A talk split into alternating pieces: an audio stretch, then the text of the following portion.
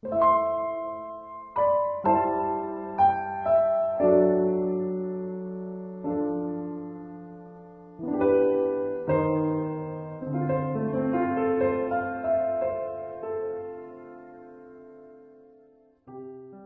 同的城市，同频的你。欢迎收听四零四声音面包，我是四零四。去年，纪录片《无穷之路》刷屏网络。摄影组一行人深入内地六个省份、十个贫困县，他们的镜头下记录了当地脱贫的经历，让世界见证了一次中国人创造的奇迹。影片播出后好评无数。在豆瓣上评分高达九点五。主持人陈贝尔更是获得了二零二一年感动中国十大人物。时隔二百多天，他又悄无声息地给我们带来了第二季《无价之宝》。这一次镜头聚焦在可可西里、新疆、大理洱海。这些熟悉的名字背后，其实藏着很多大家并不熟悉的故事。如果你去过大理洱海，一定会对那里的风景印象深刻。脚下是碧波荡漾，眼前是山峦叠翠，金秋时节的苍山洱海景色如画，令人流连忘返。但这个青山绿水、宛若仙境的地方，曾经却是一副臭气漫天的光景。纪录片《无价之宝》中，镜头跟随主持人陈贝尔，为观众讲述了洱海以往的历史。网上有人曾这样形容洱海。洱海不是海，但却比海更能疗愈内心。美丽的客栈，碧蓝的天空，停住的海鸟。来到这里的人可以享受悠闲的慢生活，感受大自然的美好。一眼望上去，它谈不上震撼，但却总能让人为之着迷。因为绝美的风景，这里成了旅游的天堂，每年都有无数游客慕名而来。据当地景区志愿者称，苍山洱海的游客平常只有每天一百人左右，旅游旺季时会飙升到上万人。而游客带来商机的同时，也带来了危机。一方面，游客们遗留的垃圾成了一个难以处理的问题；另一方面，越来越多瞅准商机的人选择来到这里开客栈。为了节约成本，这些客栈会把污水、粪便、垃圾不做任何处理。直接注入洱海。很快，青山绿水消失不见，曾经碧蓝一片的湖面上，开始漂浮各种各样的垃圾，散发着阵阵恶臭。别说来洱海观景了，仅仅只是靠近它，就已经十分令人不适。二零一六年，洱海爆发大面积蓝藻，水质迅速恶化，湖中的鱼类大量死亡。为了挽救脆弱的洱海，恢复曾经的碧海蓝天。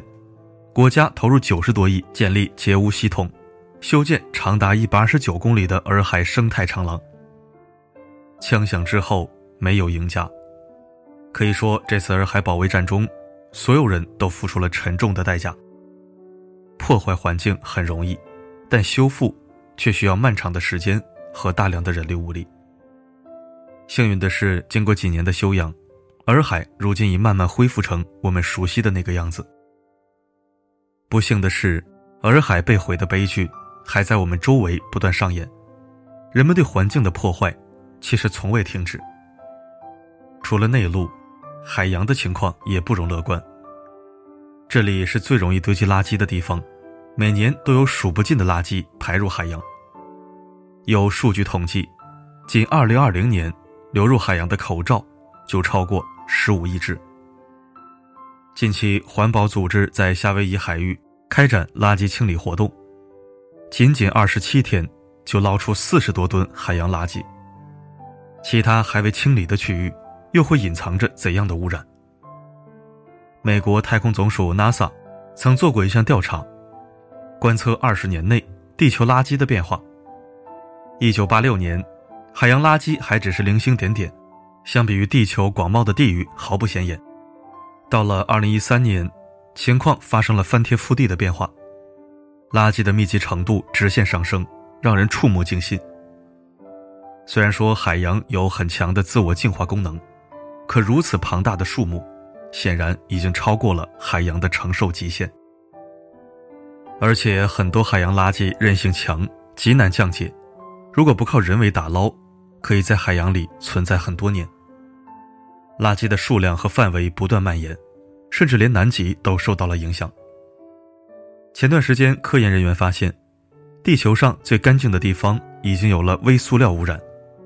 在南极洲最大的冰架上，十九个采集的血样中，每个样本都发现了微塑料。这还是我们熟悉的那个地球吗？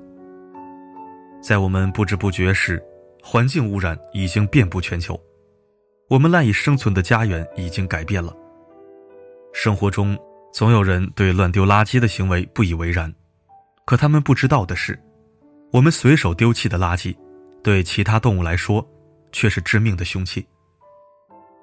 这些年因为环境污染造成的悲剧数不胜数。二零二零年九月。一只麦哲伦企鹅的尸体引起了网友们的关注。科学家在它的胃里取出了一个完整的黑色 N95 口罩。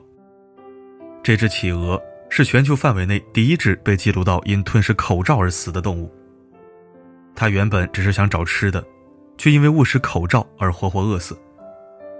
二零一九年四月，一头鲸鱼冲上意大利萨丁岛海滩，试图自杀。解剖之后才发现，这竟是一只鲸鱼妈妈。它的体内除了流产的胎儿，还有藏着四十四斤的塑料袋，完全堵住了消化道。如果不是因为太过痛苦，它又怎会带着孩子一起赴死？而这些悲剧背后的推手就是人类。当然，也不要觉得受到影响的只有动物，作为生物链最顶端的我们，也难以全身而退。近日，新西兰奥塔哥大学的一个研究团队发现。在新西兰南部某海域捕捞的一百五十多条野生鱼中，有四分之三体内含有微塑料。这些微塑料在被研究海域中无处不在。它们先是进入海洋生物的体内，这些海洋生物最后被端上我们的餐桌。今年三月，荷兰最新的科学研究表明，二十二名志愿者中，就有十七人的血液中含有微塑料颗粒。人们扔出去的垃圾，正在被自己。吃进肚子，这绝非危言耸听。他们只是换了一种形式，回到了我们的嘴里、胃里、血液里。当环境被破坏，当平衡被打破，后果远比我们想象的更可怕。我们以为远在天边的事情，终归会报应在自己身上。《丧钟为谁而鸣》里说：“没有人是自成一体、与世隔绝的孤岛。”每个人都是广袤大陆的一部分，身处这时代，没有谁是旁观者，没有谁是局外人。那无穷的远，那无穷的生命，都和你我有关。千万别等钟声真正响起，我们才意识到，曾经我们明明有机会拯救自己。无数鲜活的例子都在提醒我们，地球是我们唯一的家园，保护环境。已经刻不容缓。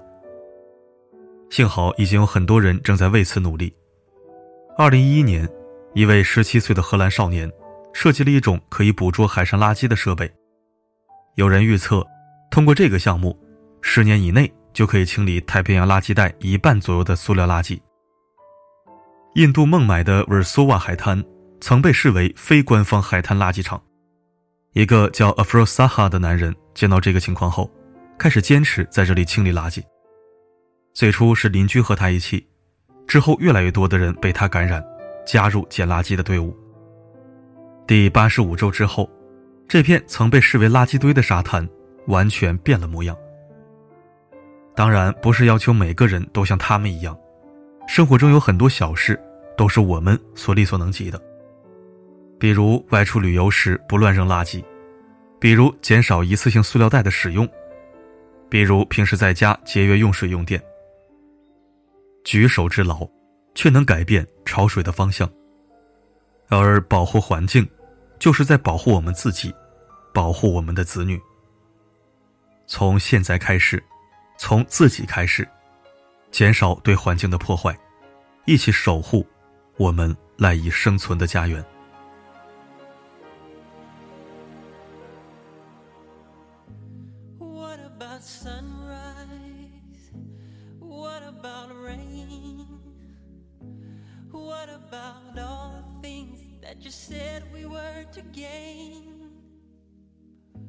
What about killing?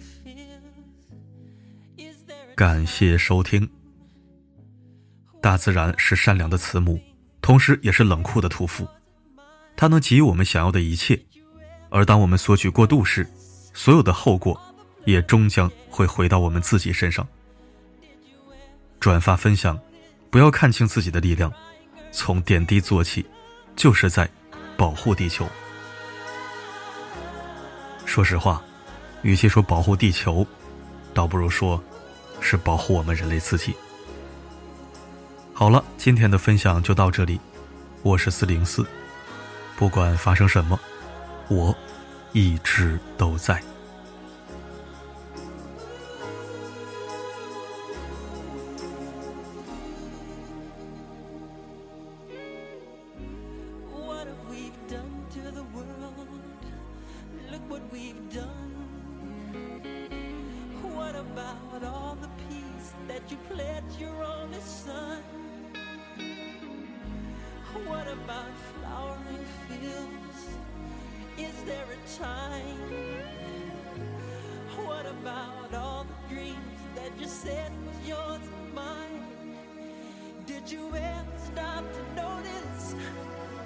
other children dead from war.